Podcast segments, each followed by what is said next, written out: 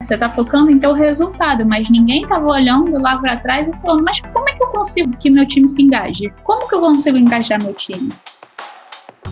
Está começando mais um episódio do Officeless Talks, um podcast sobre como tornar sua equipe officeless, ou seja, adotar definitivamente o trabalho remoto e ter uma empresa que funcione independente da localização das pessoas. E falando em pessoas, como será que andam as relações entre as pessoas nas empresas, agora nesse ambiente aí totalmente remoto, e, sobretudo, em tempos de isolamento social. E hoje eu estou com uma convidada aqui no podcast, Hanna Chamon, que é consultora em cultura organizacional e vai falar com a gente sobre segurança psicológica, que é um assunto que nos despertou bastante atenção aí ultimamente, quando a gente, eu pelo menos, né, entrei em contato aí com esse termo e vi que tem muitas relações com o que a gente fala aqui no Officeless e está muito conectado a cultura do trabalho remoto, práticas de trabalho remoto, de gestão, de comunicação e etc. Hanna, bem-vinda e pode se apresentar e falar para a gente um pouquinho de como é que você foi parar nesse assunto aí de segurança psicológica. Show! Oi, Renato! Oi, ouvintes do Officeless Talks. É um prazer estar aqui. Obrigada pelo convite. Falando um pouco sobre mim, sobre a minha trajetória até aqui, é, meu nome é Hannah Chamon, eu sou consultora de cultura organizacional, especialista em segurança psicológica e eu sou CSO da Escola de Inovação The Airship, onde a gente trabalha inovação na prática. É, contando um pouco da minha trajetória até aqui, eu trabalhei no mercado de mídia e televisão durante um bom tempo, então eu era do mundo corporativo, né, e chegou um momento em que eu entendi que eu precisava desenvolver minha vida profissional, e minha vida pessoal também. E eu fui fazer um mestrado na Hyper Island de Manchester, em inovação, onde transformou minha vida, meu trabalho, minha carreira, a forma que eu, eu enxergo o mundo. Né? Eu tive contato com muitos assuntos que eu nunca tinha imaginado na minha vida, e lá eu comecei a estudar sobre cultura organizacional e sobre como as relações entre as pessoas conseguem impactar, impactam no seu trabalho. E também, né, como eu estava no mestrado de inovação, como a cultura organizacional impacta a inovação também, né?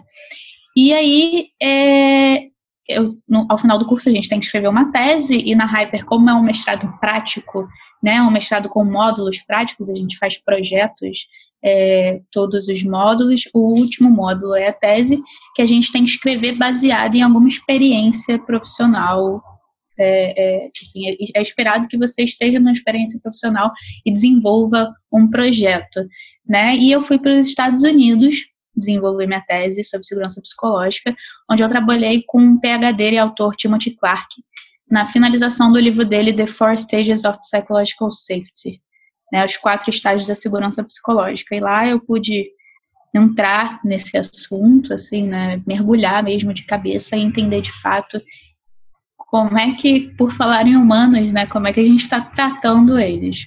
E aí eu voltei para o Brasil no final do ano passado, trabalho como consultora, é, dou palestras, workshops, é, trabalho na Airship e né, com a comunidade Airship, que é uma coisa também que está totalmente ligada a pessoas e a empresas.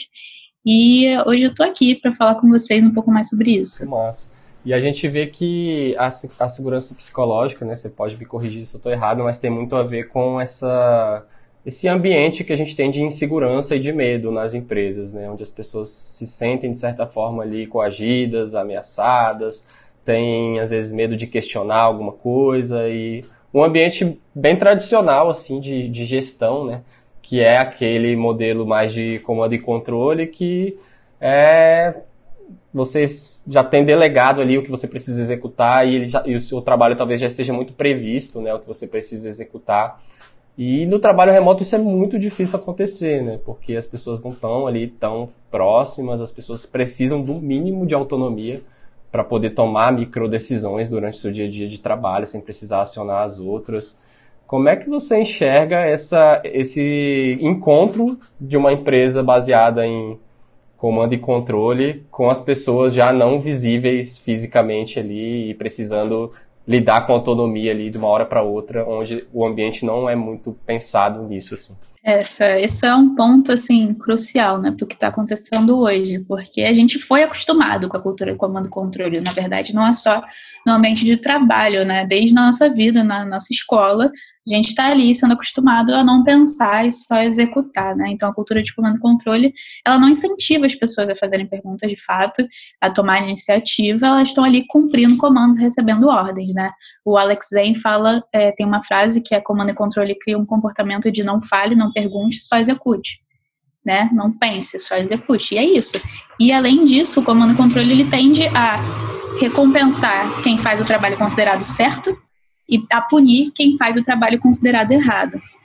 Então, na cabeça das pessoas, né, elas não podem fazer nada errado.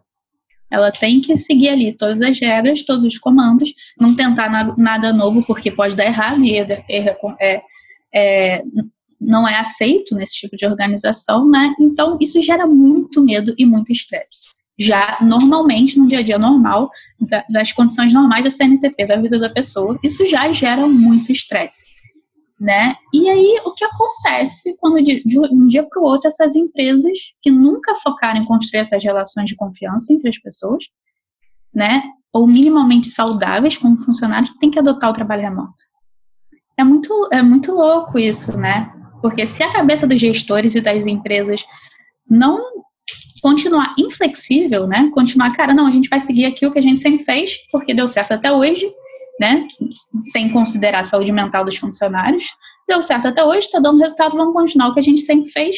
Só que agora a gente precisa de um jeito para controlar esses funcionários remotamente. Então, é assim, você até pode falar sobre isso.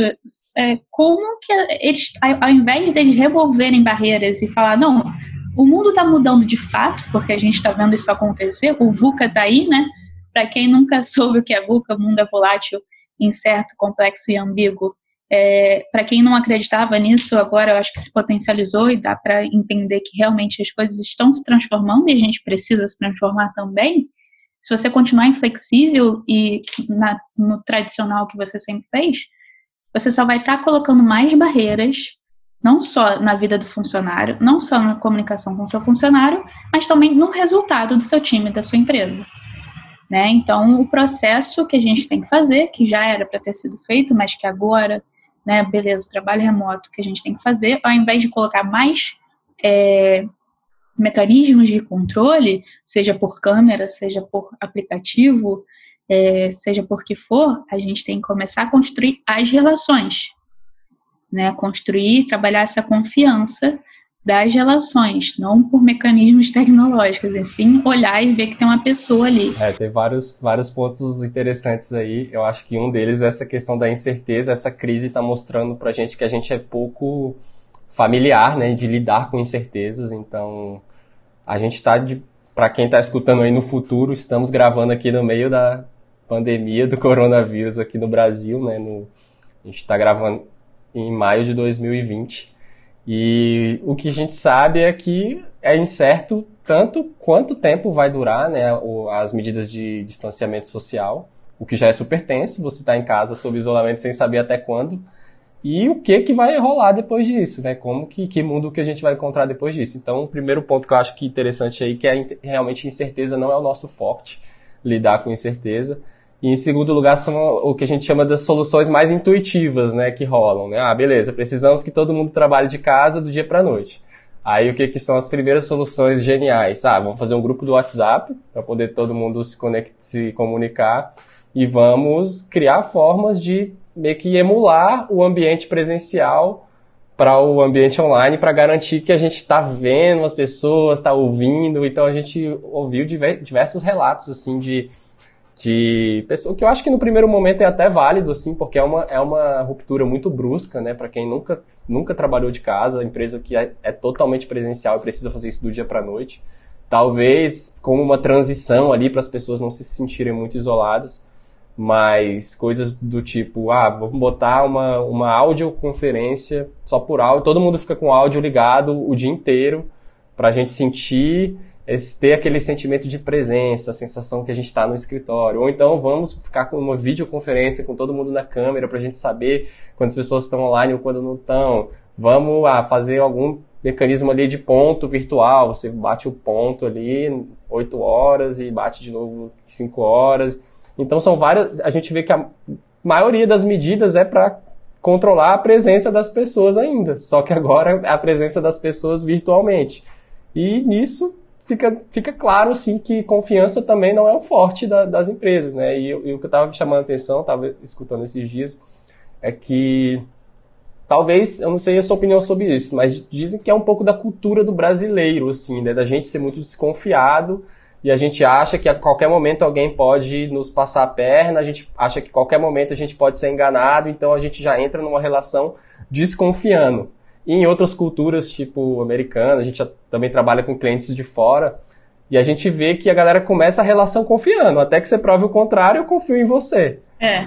Faz sentido isso um pouco? É cultural também, não? Pra gente falar se é cultural ou não, não. Acho que a gente precisa de uma análise né, mais profunda, que não é o, o, meu caso em relação a isso, mas eu sei que na nossa cultura, não sei nos outros países, na nossa cultura, de fato, a gente não foi ensinado a muitas coisas, né?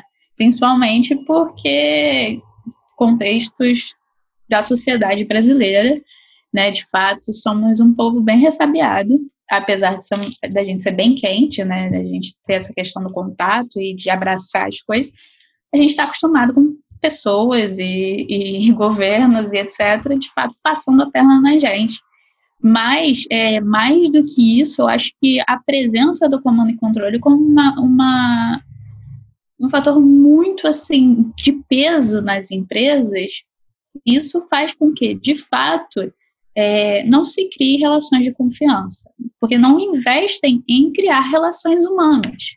Né? Não é nem porque ah, não investe em criar relação de confiança, não. A gente parte do princípio de que não é investido em criar relações humanas porque a gente não está sendo visto como uma pessoa.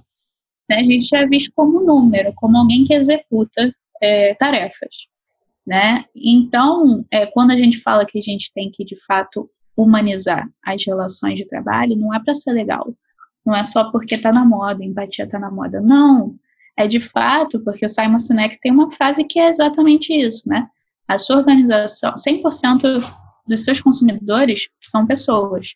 100% dos seus funcionários são pessoas. Se você não entende pessoa, você não entende negócio. Porque a sua organização é feita por pessoas. E se a gente falar de futuro do trabalho, ah, as máquinas vão substituir as pessoas? Não, não vão. As máquinas vão otimizar trabalhos operacionais, mas vai abrir espaço para a gente fazer trabalho é, de análise crítica, análise criativa, de tudo, de crítica, criativo, inovador, tudo que faça a gente pensar de fato. Então, sim, precisamos construir essas relações. E o outro ponto que você levantou são as incertezas. E isso eu acho que é uma questão cultural do mundo, né? É, é, é, ninguém, eu acho que é acostumado a lidar é, de forma positiva com incertezas, né? Porque a gente foi ensinado que vulnerabilidade é fraqueza. E não é.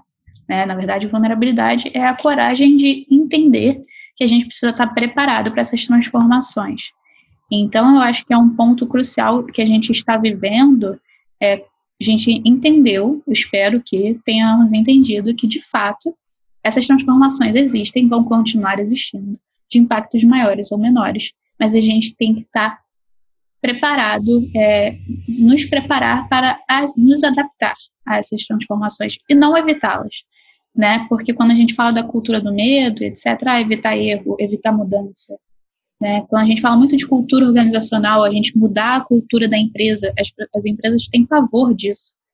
Porque a forma como foi feita até hoje deu certo, né? A, a custa de quê? A gente não sabe, mas deu certo. Então, ah, mudar, mudar, aceitar erro, né? Como? Arriscar. Só que, cara, o mundo está mudando realmente muito rápido. Né? O trabalho remoto, ele não pode não ficar para 100% das empresas que entraram no trabalho remoto agora, mas vai continuar. Então, assim, vamos começar a entender como nos tornar mais adaptáveis, nos preparar melhor para as transformações e, principalmente, trabalhar essas relações humanas. Muito bom. É bem interessante que essa questão de transformação cultural, quando a gente começa a negociar com alguma empresa que nos procura para um treinamento de trabalho remoto, para fazer um programa de adoção do trabalho remoto, e quando a gente fala né, que o trabalho remoto envolve transformação cultural, envolve mexer em modelos de gestão e deixar visíveis relações de poder e coisas do tipo, existe realmente um, uma preocupação muito grande de até entender, caramba, o que, que, que transformação é essa? O que, que é que vocês vão. Que semente é essa que vocês vão plantar na cabeça do, do, das, dos meus colaboradores e tal? Então, quando fala esse termo aí, eu acho que é, é chave. Assim, transformação cultural gera realmente uma, uma preocupação muito grande, porque é mudar o que, igual você disse, o que sempre deu certo e que pode fazer ir para um caminho que pode ser incerto também, né? Porque nunca a, a empresa às vezes nunca experimentou dar autonomia para as pessoas e não sabe o que, que pode acontecer. Então as pessoas, será que as pessoas não têm autonomia porque elas não tiveram oportunidade de exercer essa autonomia, né? Ou elas, elas não têm autonomia porque é, sei lá, é por, é por insegurança mesmo e a, já funciona desse jeito e não, nem passou pela cabeça dar, dar, uma dar autonomia para que as pessoas resolvam problemas de uma forma mais buscando soluções mais próprias assim, né? E a gente também linkando aí com a inovação em geral, a inovação é, um, é um, uma página em branco, né? Então, ah, a gente precisa construir novos processos, novas soluções para alguma coisa. Como é que a gente vai conseguir construir alguma coisa nova se as pessoas não têm autonomia para propor alguma coisa, ou se existe esse, esse, clima né, de insegurança, de medo? Como é que a, a, segurança psicológica entra nessa, nessa questão aí de desconstruir um ambiente que é baseado muito no, nesse, nesse medo e, sei lá, trazer mais conforto de que nada vai nada de tão grave vai acontecer se as pessoas forem, forem tratadas de uma forma mais humana, não sei. Então, é, vamos falar um pouco sobre segurança psicológica, né, nesse contexto de trabalhar as relações humanas, né. Então, esse conceito surgiu com a professora de Harvard, a autora Amy Edmondson, e para ela, segurança psicológica é a construção de relações interpessoais, em que as pessoas se sentem seguras para ter voz, compartilhar ideias, expor opiniões, questionar, dar, receber feedback, isso tudo que você estava falando, sem medo de julgamentos ou punições. Né? Eu complemento dizendo que é a construção de relações interpessoais mais eficientes e menos tóxicas, né? baseadas em respeito, transparência e empatia. Então, tudo aqui que a gente for, vai falar sobre hoje, um, é sobre o grupo, né? sobre o time.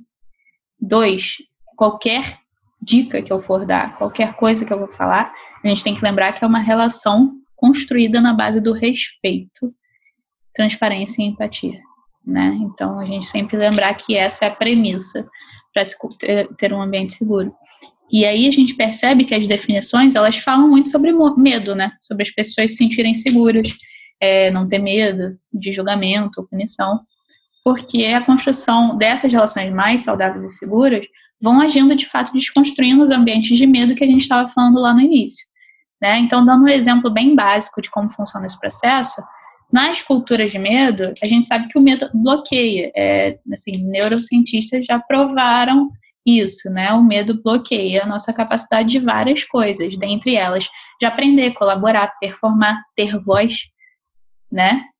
Então, as culturas de medo são baseadas em julgamentos, em críticas, em punições, e isso faz com que as pessoas tenham medo de errar, admitir erros, de agir, simplesmente de agir, né? E se elas têm medo de errar, elas não compartilham suas opiniões, né? Porque, ah, pode estar errado. Alguém pode me julgar.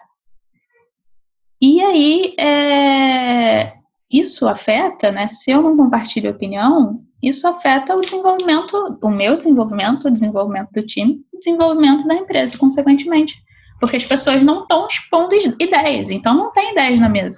A gente vai seguir com as mesmas ideias de sempre porque as pessoas não estão compartilhando suas opiniões, né? E aí já em culturas seguras ou ambientes seguros, a segurança psicológica, ela constrói essas relações, né, baseadas em respeito, transparência e empatia, ao tirar o peso do julgamento das punições e entender que eu te respeito como um ser humano, eu respeito a sua opinião, mesmo ela sendo diferente da minha, né? A gente começa a desconstruir esse ambiente de medo e as pessoas começam a se sentir seguras para interagir, contribuir, performar né? Então, elas se sentem seguras para compartilhar as ideias e, a partir daí, experimentar novas soluções, né? Porque a gente está tirando o peso do julgamento da punição. Então, você pode experimentar, né? Se errar, a gente vai aprender a partir do erro, né? É, o foco está em tentar, em trazer ideias. Em aprender a partir do erro. E a partir daí a gente começa a gerar um pensamento crítico, né? Ideias mais criativas, ideias mais inovadoras. Então é uma coisa vai desencadeando a outra. E se a gente for falar, ah, tá, Hanna, mas por que, que isso importa para as empresas? Porque é muito lindo. Eu sempre ouço isso. Empresa não quer ver funcionário feliz. Não é disso que a gente está falando. A gente está falando de resultados, a gente está falando de efetividade. Né? Porque se você for olhar as pesquisas sobre saúde mental e como isso afeta o trabalho, né, o Brasil é o segundo país com mais índice de burnout do mundo. Né? Então, quanto ausência você está tendo, né? Presenteísmo, não é isso? Presenteísmo. É, a pessoa, quando a pessoa está presente, e mas assim, não significa nada, né? Porque está tão, está num nível de estresse e ansiedade tão grande que sua performance está diretamente afetada. Então a gente está falando aqui de coisas efetivas para as empresas. Então, tem dois pontos principais que desencadeiam os demais. Né? Quando a gente constrói relações saudáveis, então a gente está agindo na base da segurança psicológica. A gente constrói relações mais saudáveis, a gente está diminuindo os problemas com saúde mental né? Porque você está desconstruindo o medo, né? Quando a gente está falando de respeito, você, né? Assédio, a gente nem se fala. Então, assim, né? A gente está trabalhando na saúde mental das pessoas, o que aumenta a produtividade dos times. E o segundo ponto principal é que quando você foca em usar uma comunicação mais transparente e empática, você está construindo relações de confiança, que é fundamental em qualquer relação, principalmente no trabalho. Principalmente no trabalho remoto, que é onde estamos agora. Né? E isso gera engajamento, aumenta o nível de engajamento, que também aumenta a produtividade, diminui turnover, dentre outras coisas. A partir daí, né, quando você tem a base, você começa a estimular a argumentação de ideias, né? Então, ideias diferentes, e incentiva o aprendizado e experimentação contínua. Porque para a gente crescer, a gente tem que continuar incentivando o aprendizado, experimentação, argumentação de ideias diferentes para a gente evoluir, crescer né? E aí você está fomentando o crescimento, o desenvolvimento contínuo para a empresa, não só das pessoas, né? Pessoa, time, empresa, sempre. Aumentando a performance, além de cultivar a geração de ideias mais criativas e inovadoras. Então, assim, a gente trouxe uns pontos aí que são chaves para as empresas entenderem que isso é efetivo. E no final das contas não é nada sobre relacionado à tecnologia, né? Que a gente recebe muito esse desafio. É um dos principais das principais objeções das empresas. É, tá, mas como que eu vou criar engajamento remotamente? Como se fosse, ah, qual, qual é o aplicativo que eu instalo para criar o um engajamento? Mas, na verdade, é porque quando a gente está longe fisicamente, a gente tem que ter algo maior que nos conecta e que gera, gera um engajamento, um sentimento de pertencer a algo, é, em comum, a compartilhar um propósito em comum, um objetivo em comum, que independente de onde a gente está, a gente está conectado por isso e a gente vai fazer é, isso acontecer juntos, porque o que importa aqui não é o horário em que eu estou trabalhando, de onde eu estou trabalhando, é simplesmente o que, que, é o resultado do que eu faço. Só que o né, por é, mais contraintuitivo que pareça, as pessoas muitas vezes não sabem o porquê do trabalho que elas fazem o dia, todos os dias, né? Tipo, ah, todo dia eu acordo, eu executo essas tarefas aqui, amanhã eu vou executar as tarefas, só que ela não sabe, tipo, como que aquilo se encaixa em num plano que a empresa tem, num objetivo que está sendo colocado. As pessoas, se elas são tratadas apenas como executoras de tarefas, é muito fácil elas se desengajar, né? Eu acho que talvez é, é fato que isso aconteça no médio prazo e a gente, às vezes a gente fala, pô, mas as pessoas é, gera essa dúvida, né? Mas, pô, mas como, como engajar as pessoas, como criar esse sentimento, como, como propagar uma cultura remotamente. Aí a gente vê a empresa, por exemplo, faz as reuniões todo mundo com a câmera desligada. Parece algo muito banal, mas, cara, se é o único, é o único, a única oportunidade que você tem no trabalho remoto, né, de estar tá falando com a pessoa de fato e ver quem é, e você desperdiça essa oportunidade desligando a câmera, é, é como se fosse essa base, né? Você, tá, você não está criando uma relação humana, você está querendo, na verdade, distanciar o máximo possível, ou então entrar numa reunião já querendo resolver já rapidão, vai falar trabalho, vamos resolver aqui e tal. E às vezes, pô, você não teve oportunidade nem de saber que às vezes alguma coisa. Tem um check-in. É, às vezes alguma coisa super legal aconteceu com a pessoa ali e ela não tem nem com quem falar aquilo e naquele ambiente. Então, assim, no final das contas, é a forma como a gente lida com, com cada pessoa, né? Não é tecnologia falando o que você, comentando o que você estava falando antes, né? Quando entrou é o trabalho remoto agora por causa da quarentena, a gente viu muitas iniciativas falando quais aplicativos usar para ter per melhor performance no seu time. Legal, né? A tecnologia é uma ferramenta essencial para o trabalho remoto. Mas se você só foca em usar a tecnologia, né, você não está solucionando muitas coisas. Né? Se você não usa a comunicação, a construção de relação para potencializar, na verdade, para construir a base do seu trabalho, é, não vai ser efetivo, você não vai ter a performance. Porque muita gente fala, ah, a gente ouvia muitas coisas de como conseguir engajamento, como conseguir times remotos engajados, como conseguir times remotos de alta performance. Mas, na verdade, a gente tem que entender como esse, esse, esse time vai estar engajado. Né? Você está focando em ter o resultado, mas ninguém estava olhando lá para trás e falando, mas como é que eu consigo que meu time se engaje? Como que eu consigo engajar meu time? Não vai ser a tecnologia que vai engajar seu time, vai ser a relação entre as pessoas entre o líder e os colaboradores, entre o time em si, entre a empresa e os colaboradores, essa construção dessa relação vai engajar o seu time. E você falou de propósito. Estamos na era do propósito, da busca pelo propósito, né? Motivação 3.0 está lá, propósito. Simon Sinek, o, o é, é, propósito. Tô, vários autores, é, é referências em liderança falam: estamos, precisamos começar pelo propósito. Porque é bonito? Não, é bonito também, é muito inspirador, é um discurso muito inspirador, mas porque precisa fazer sentido. As pessoas, né, a geração Z, principalmente a geração Z, mas para a gente também, a gente consegue é, entender e simpatizar por isso, não faz mais sentido trabalhar num, em um lugar, em coisas que não façam sentido para a gente que não tem por que estar ali. Então, assim, o propósito é para dar literalmente uma sensação de pertencimento e de por que eu estou fazendo aquilo.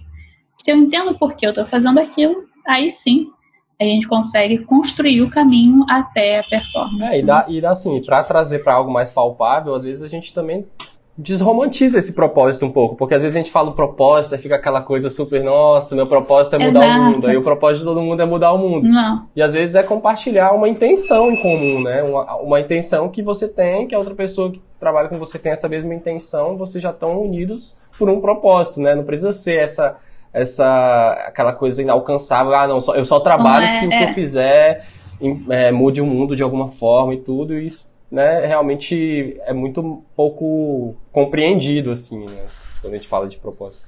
Não, é, é, é simplesmente entender o porquê você está fazendo aquilo que você está fazendo. Não, não, precisa ser mudar o mundo. E essa questão de mudar o mundo é: você não precisa mudar o mundo, você precisa criar impactos positivos ao seu redor. E você tem a capacidade de fazer isso todo dia né? Mas no propósito não é, ah, vou mudar o mundo, não, vou criar uma ONG, não. É o propósito do que você tá, por que você está fazendo aquilo que você está fazendo. Você tem que saber isso para você entender o que você está fazendo. E aí sim você conseguir ter uma performance melhor. Né? E quando a gente fala de construir segurança psicológica, né, é, o Timothy, que foi o autor que eu trabalhei, no livro dele, é, o The Four Stages of Psychological Safety, ele fala que a segurança psicológica é construída a partir de uma progressão de quatro estágios que garantem que as pessoas se sintam incluídas, seguras para aprender, seguras para contribuir e seguras para questionar o status quo. E só quando a gente chega no quarto estágio, que é a segurança para questionar o padrão das coisas, é que a gente consegue gerar ideias criativas e inovadoras. Então você percebe que se você não se sente incluído, se a sensação, se você não tem a sensação de pertencimento naquele time, né? Eu faço parte disso, né? Eu sou um ser humano e eu faço parte desse time e eu sou respeitado como ser humano. Né? As pessoas vão me ouvir. Eu não tô ali, não, né? Quando a gente fala isso é muito, isso é feito, infelizmente acontece muito com estagiário, né? É uma pessoa que está ali no seu time e está apta a, a, ser incluída e a se sentir parte e fazer parte. Né? Então você tudo com, começa do, da sensação de pertencimento. Então eu me sinto incluída. A partir daí é uma progressão, né? Cada estágio você vai tendo um nível de segurança para agora eu posso começar a aprender. Eu me sinto segura para aprender, para fazer perguntas, para perguntar para os meus colegas como eu faço isso, como eu faço aquilo, né? E aí depois você começa a se sentir seguro para contribuir, porque você já aprendeu bastante. Ah, então agora, pô, estou confiante, posso contribuir, posso dar minhas opiniões, né? Posso começar a testar, errar. E aí o último estágio, que é o estágio que é o estágio que a gente diz que sem chegar lá a gente não tem inovação contínua, que é questionar o padrão das coisas, é exatamente isso. Porque se a gente não começa a cara, mas isso que sempre foi feito desse jeito faz sentido? E se fosse feito de outro jeito? Se isso não acontecer, se, se a argumentação de ideias, né, se as ideias não virem para a mesa e se a gente não trocar essas ideias diferentes, né, é, não vai ter inovação, não vai ter criatividade. Né? Os times de alta performance, desenvolvimento, é muito difícil acontecer sem isso. Então a gente precisa entender isso como um caminho, não é um framework. Não é agilidade que eu te dou uma receita e você faz. Não, é um caminho, porque a gente está falando de cultura organizacional. Cultura organizacional é feita através de práticas diárias, né? Então, assim, é, todo dia você vai construindo e fomentando ali é, essa, é, essa relação entre as pessoas. É, e a cultura acaba acaba a gente sente que é um conceito muitas vezes meio subjetivo, né? Que às vezes não é bem compreendido, né? O que é a cultura? Ah, é o jeito da empresa, ah, é aquilo que não está escrito em lugar nenhum, mas as pessoas fazem. Então, assim, mas se você tem, é, você junta todos os hábitos que você tem e como, como as pessoas né, se comunicam, se relacionam, a soma disso tudo vai, vai gerar ali o resultado de alguma forma de que tipo de cultura essa empresa tem. Eu, eu me chamou muita atenção esse primeiro passo ali do pertencimento, que isso é muito comum no trabalho remoto, que é o quê? Aquele, a, o que a gente chama de time misto, né, o híbrido. Tem uma galera no escritório fisicamente e uma parte da equipe remotamente em outros lugares. Então tem a equipe e tem os remotos. Os remotos por é, já tem essa talvez essa natureza ali de ser alguém que está à parte e muitas vezes essa galera é vista como um fornecedor externo e não como parte do time. Então isso, isso é uma coisa que parece óbvia, assim, quando a gente fala em times remotos, mas que essa ficha às vezes não cai. Tipo, ah, as pessoas estão lidando fisicamente e tem um, um núcleo, o núcleo físico, ele é meio que a parte mesmo, e a informação, para quem está lá remoto, entre aspas, a informação chega depois, já chega uma decisão já tomada, que a gente tomou Sim. aqui na hora, a gente, ah, fui almoçar aqui com uma pessoa que tava, a gente foi almoçar junto, a gente tomou uma decisão aqui Nossa. e tal, e já, já chega tudo pronto. Cara, isso é uma, é uma, tipo, uma facada nas costas, assim, de alguém que trabalha à distância. E tem uma outra cena muito clássica, só para exemplificar aqui, que talvez as pessoas é, que estão ouvindo vão, vão se ver nessas situações, que é uma cena da, das reuniões, né? Que muitas empresas investem numa sala de, de videoconferência, que fica todo mundo em volta da mesa e bota um microfone no meio da mesa e os remotos lá na televisão, né? Então a galera tá fazendo uma reunião presencial que está sendo transmitida pela internet para quem está remoto. Cara, isso é uma coisa tão comum que todo mundo faz, mas que aí você já matou o sentimento de pertencimento. A pessoa que está lá. Não tem uma equidade. Total. Não é você não tá falando ali na pois mesma. É, e a, a, a, gente mesmo que trabalha é remoto aí há 10 anos, até alguns anos atrás a gente fazia isso. A gente tinha uma salinha lá no, no, escritório que a gente tinha lá em Brasília, a gente tinha uma salinha que a gente ficava junto na hora da reunião e botava a galera na televisão. E, cara, um dia caiu essa ficha. A gente, caramba. Uma pessoa foi para fora assim e fez a reunião do computador dela e aí, tipo, tudo fez sentido. Falou, galera, tá, tá muito errado isso que a gente tá fazendo. Aí depois a gente começou, pô, mesmo que a gente tá no mesmo espaço físico, cada um pega seu computador, seu fone de ouvido, vai pro cantinho.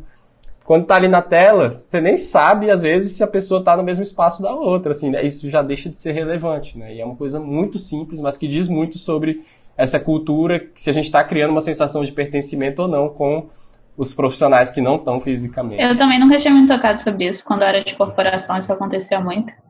E aí, é, na quarentena, agora na Chip, a gente fez uma live com a Amanda Alvernaz do Trello, e ela falou disso, né? Quando tem um time híbrido, é, tem que, se você faz uma, uma call, uma reunião, tem que cada um entrar do seu, do seu, do seu computador, né? Para dar essa sensação de, de cara, é, ninguém está é, superior a ninguém, ninguém está excluído de nada, né? Você não é o outsider da parada, você faz parte do time. Né? E como, quando você falou, a cultura é muito difícil de tangibilizar. É. E eu tenho muito essa preocupação quando eu comecei a trabalhar, é, entendi que eu queria trabalhar com cultura organizacional e, e cultura, falar sobre cultura é, muito, muito me foi questionado primeiro, né? Você foi fazer uma mestrado em inovação, por que você está falando de RH? Não é isso, gente. Mas vamos lá, tudo bem. Segundo, né? Cultura não é fácil de tangibilizar. Eu fui de corporação. É, cultura é uma coisa que está na parede lá, quadro, visão, missão, valores, está num, num, num folhetim que você recebe, né? É falado às vezes, mas você não vê no dia a dia. Por quê? cultura é pouco usada na prática. Então, a minha abordagem de cultura é justamente a comportamental, porque a visão, ela tem que, os valores têm que existir, tem que existir, mas os valores eles só chegam até o objetivo se você usar a prática. Então, a cultura ela é prática, ela é parte do dia a dia e ela tem que ser aplicada todos os dias, né, para poder ter um resultado. Então, isso é, é coisas pequenas, assim, não tem nada muito monstruoso que a gente possa fazer, né? Tudo dia a dia é você transformar as suas atitudes, os seus comportamentos, as suas práticas, né? Foi o que você falou, numa reunião você fazer um check-in, não chegar vomitando tudo na cara das pessoas, né? É você fazer um check-in, é, é, é você ter um feedback, né? E, e, ter a prática do feedback como uma coisa constante, porque as pessoas precisam se desenvolver. Então não existe você ficar um ano inteiro sem tendo um feedback, né? Com, porque tem empresa que tem um, dois feedbacks por ano e do resto do ano a pessoa fica ali sem saber o que ela, para onde ela vai, né? Como se ela está se desenvolvendo ou não, se ela está andando para frente, se ela tá, sabe? como que ela pode se desenvolver, qual caminho ela pode seguir para né, melhorar isso. O feedback, ele existe um, um, outra coisa cultural que é o medo do feedback. Meu Deus, feedback é uma conversa climão, chata, né? Ah, feedback sanduíche, que é aquele feedback que você fala uma coisa boa, uma coisa ruim, uma coisa boa, a pessoa sai de lá achando que tá tudo bem, Super manjado. É, porque as pessoas, até quem dá o feedback, fica uma, uma posição de constrangimento. Porque isso não é trabalhado de uma, com uma prática cultural construtiva para o desenvolvimento da empresa, em última instância. Né? E aí, assim, se você não tem um feedback construtivo que chega lá e dá exemplos, né? Exemplo, isso daqui aconteceu e, pô, não funcionou. Se a gente fizer assim, assim, assim, tem gente que fala feedback feed forward, né? Que é o que aconteceu e uhum. como você faz para mudar. Mas enfim, é tudo a mesma coisa. É uma conversa construtiva que você vai dar exemplo, você vai falar o impacto que isso tem ou teria, né? Então, assim, eu sempre gosto de um muito simples, o que, o que não funcionou, o que funcionou, o que poderia ser diferente. Traz exemplo, essa atitude, essa situação assim, assim, assim, você agiu assim, assim, assim, e vamos tentar fazer de outro jeito, porque não funcionou muito. E nunca é uma opinião minha. Nunca é eu gostei ou não gostei, eu gosto ou não gosto de você. Não. Se você traz exemplo, você está ali, né, com, com uma coisa com base. Você tira o pessoal, não é uma coisa pessoal sua, não é para você, né, é, levar para o pessoal, é um é trabalho. A gente está aqui trabalhando para desenvolver você, para que você possa contribuir para desenvolver a empresa.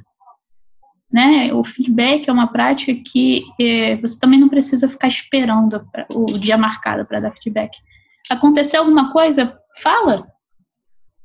E outra coisa é que, assim, em empresas que não são comuns ter feedback, ou se você sente que você está há muito tempo sem receber algum feedback, se tem alguma coisa que você quer receber o feedback naquela coisa, peça.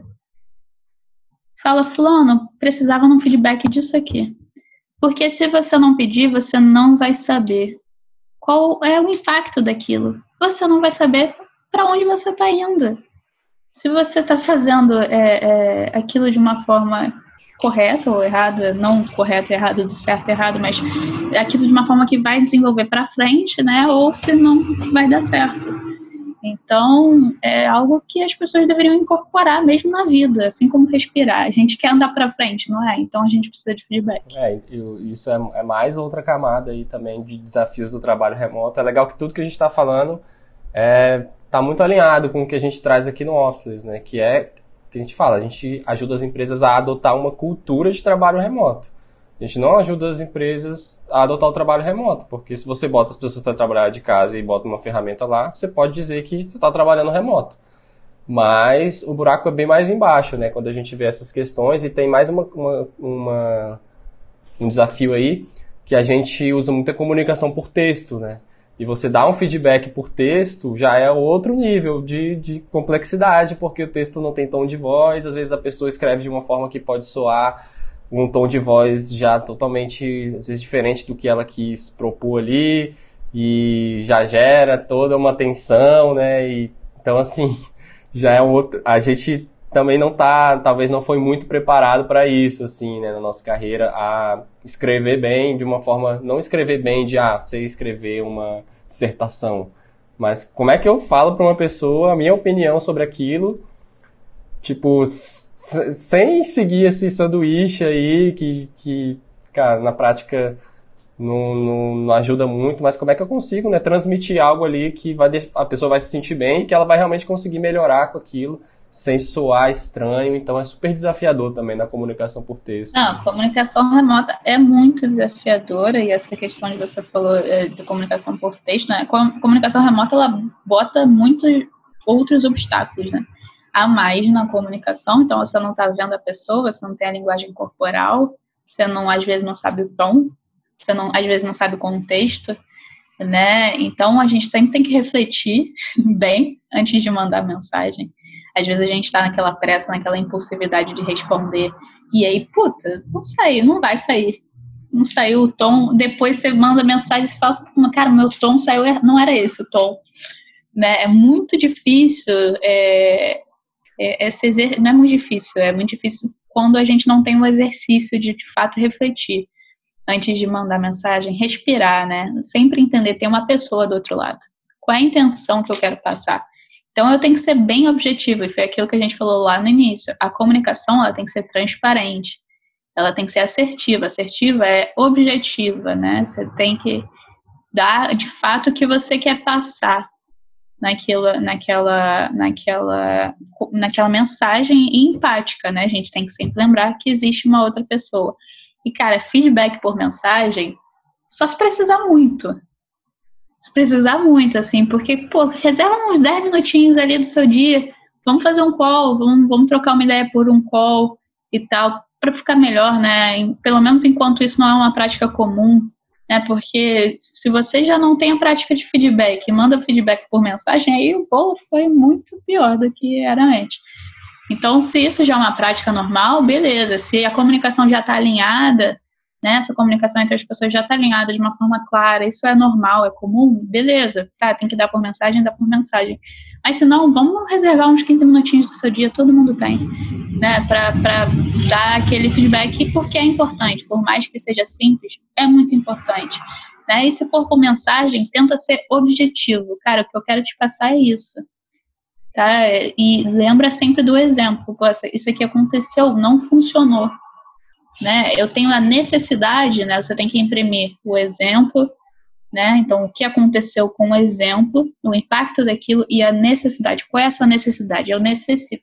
Eu preciso que, né, para funcionar, vamos fazer de outro jeito? Sugere, né? Porque quem está dando feedback tem essa, essa, essa responsabilidade, né, de sugerir, porque senão fica parecendo às vezes uma crítica, e não é uma crítica. É, e aí você já deixa a pessoa em, em, clima de tensão, porque às vezes ela, ela já não sabe como é que vai fazer, tipo, você prejudicou, né? Você criticou o que ela fez e não deu uma pista ali de, de como, como melhorar, e a pessoa já tá já sob pressão porque foi criticada, aí deu Não ruim. vai te perguntar.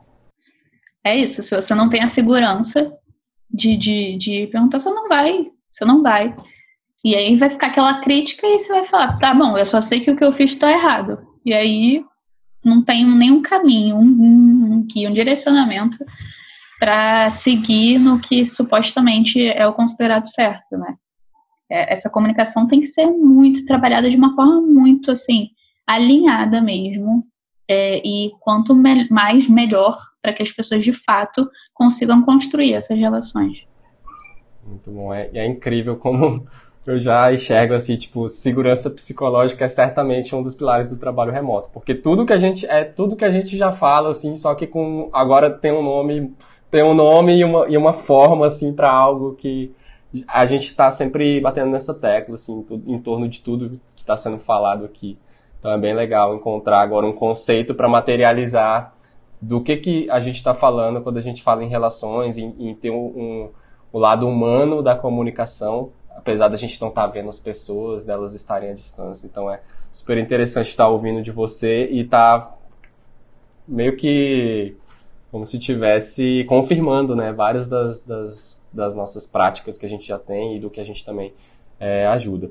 Falando de uma parte mais prática, assim, Hanna, como que as empresas podem, sei lá, começar a dar os primeiros passos para incentivar essa comunicação, onde a gente tem um, ambiente mais de confiança, mais seguro, uma comunicação que incentive esse engajamento. Tem alguma, sei lá, alguma dica mais acionável que alguém que já caiu a ficha de que talvez não esteja né, criando esse ambiente, como pode começar a destravar isso de alguma forma? O que você falou foi, é, é, muito legal, porque é isso mesmo, né? É, as pessoas que trabalham com isso, principalmente, já se vem falando de muitas coisas, muitos é, conceitos, né? Então, errar rápido, é, aceitação de vulnerabilidade, o antifrágil, várias coisas que já vem falando, é, mas que, na real, tudo isso só vai acontecer se você se sentir seguro.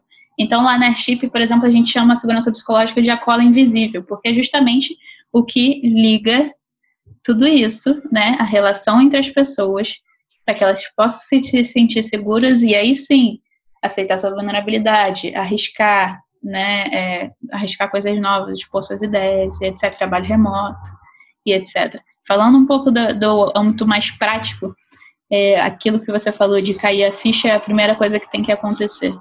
Né? Você tem que observar o que está acontecendo ao seu redor, primeiro, né, o cenário, e segundo, como você está se relacionando com as pessoas. Né? Eu estou replicando comportamentos tóxicos, eu estou criticando demais, eu estou julgando demais é, do âmbito pessoal, estou fazendo julgamentos pessoais. É, isso está acontecendo, eu estou me relacionando assim, então eu preciso mudar alguma coisa, né? Então, é, vamos para algumas práticas aqui, né? Promover construção de relação de empatia entre as pessoas. Então, se a gente está falando de trabalho remoto, né, é, reuniões é, que não são reuniões de trabalho, reuniões para essas pessoas se conhecerem. E não é para ficar mais legal, é porque se a gente cria empatia, a gente começa a entender melhor o outro. E isso interfere a forma como a gente trabalha em grupo. Né? A gente consegue identificar melhor é, como construir esse, esse trabalho em grupo. Então eu sei que, pô, essa pessoa reagiu assim por causa disso. Né? Então a construção da empatia é fundamental nessa construção de trabalho, como a gente trabalha em grupo, como a gente consegue trabalhar de forma efetiva em grupo, né? Remover barreiras de hierarquia. A gente sabe que hierarquia, a gente sabe que hierarquia é, tem muitas barreiras. Então existem práticas em muitas empresas em que o estagiário só pode falar com o assistente. O gerente só fala com o coordenador. E por aí vai. E o que acontece? A informação não circula.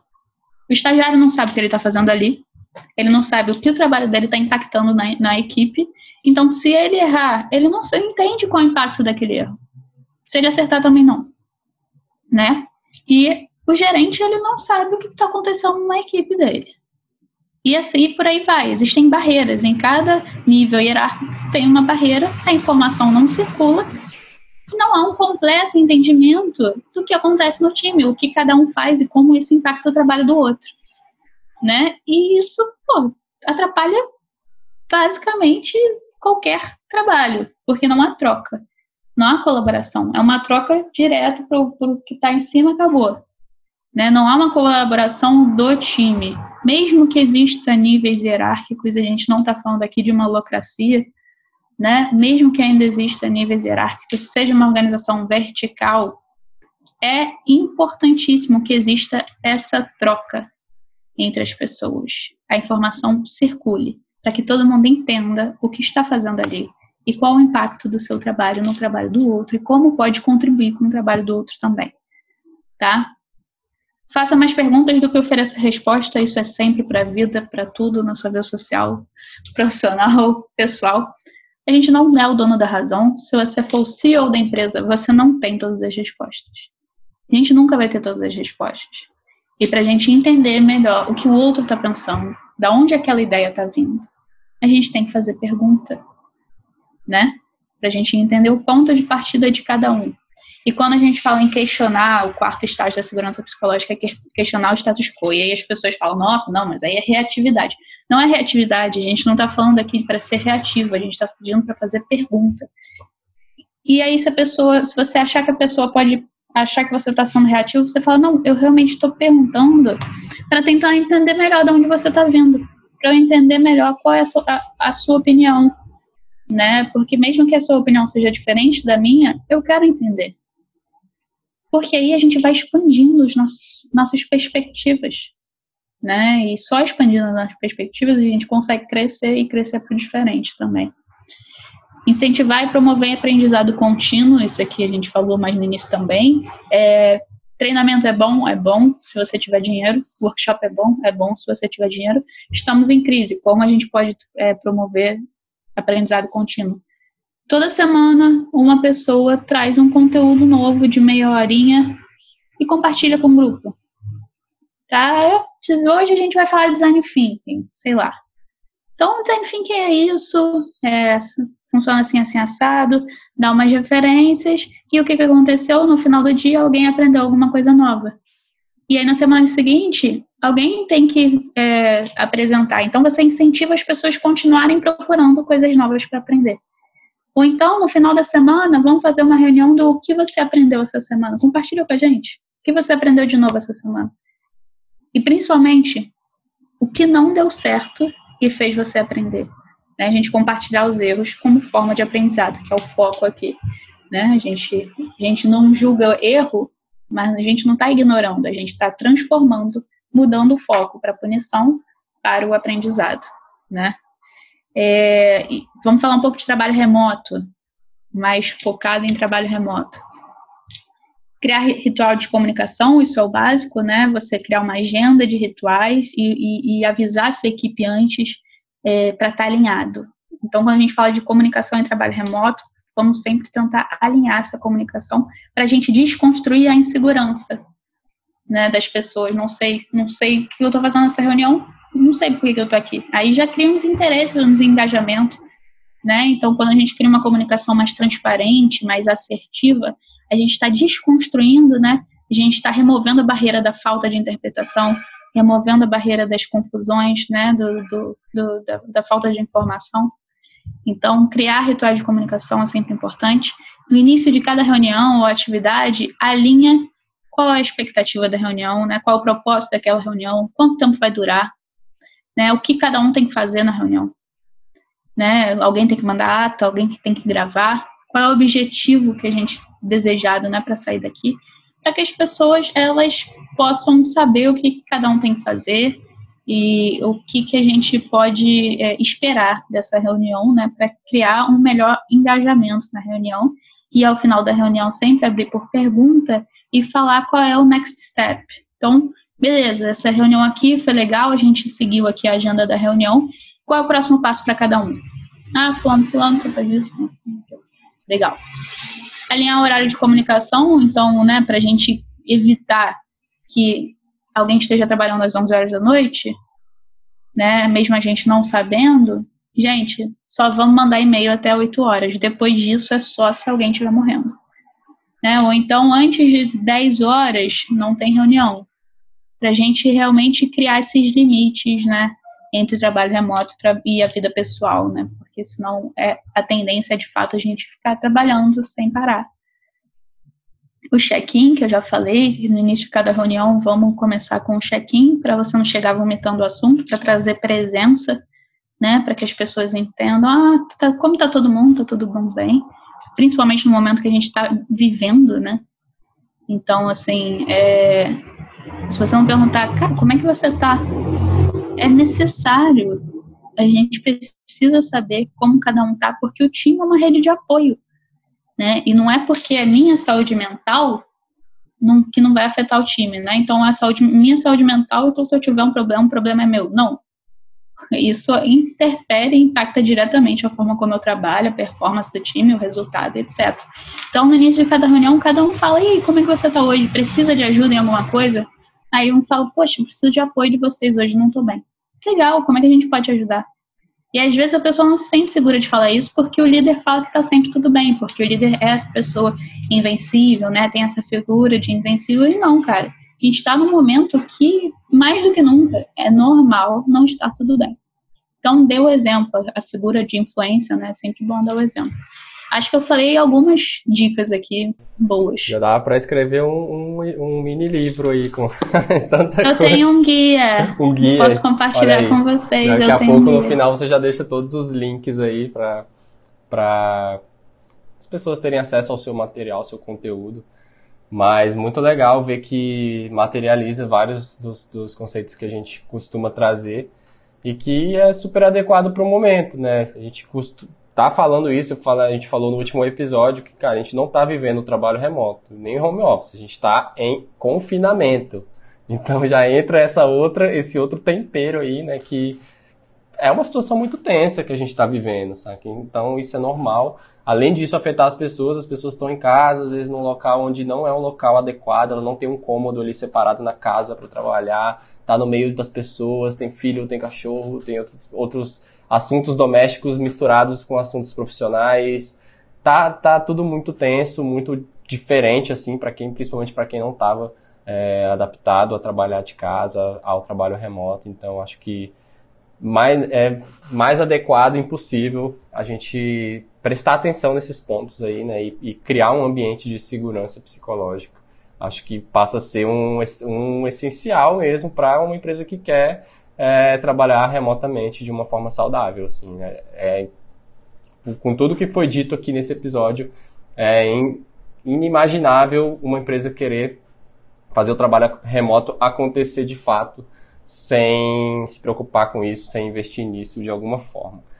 Hanna, vou aproveitar para te agradecer então pelo papo. Acho que tem muita coisa que foi falada aqui que daria para aprofundar mais e que a gente pode em outras oportunidades aí continuar trocando essas ideias, porque tem muita correlação com o que a gente vem falando. Então, obrigado aí pelo seu tempo, pela participação. Se você quiser deixar aí alguns links, contatos, como que as pessoas conhecem, podem conhecer melhor sobre o seu trabalho. Não, eu que agradeço. Foi ótima conversa, foi incrível. Acho que a gente pôde passar por muitos assuntos, não só ligados à segurança psicológica, mas assim, no macro, né, as relações entre as pessoas, que é onde a gente tem que olhar de fato, é, principalmente hoje, no momento que a gente está, é, para você, para qualquer pessoa entrar em contato comigo, é meu LinkedIn, Hannah Chamon, e aí eu acho que na descrição do episódio vai estar como escreve meu nome, que não é tão simples.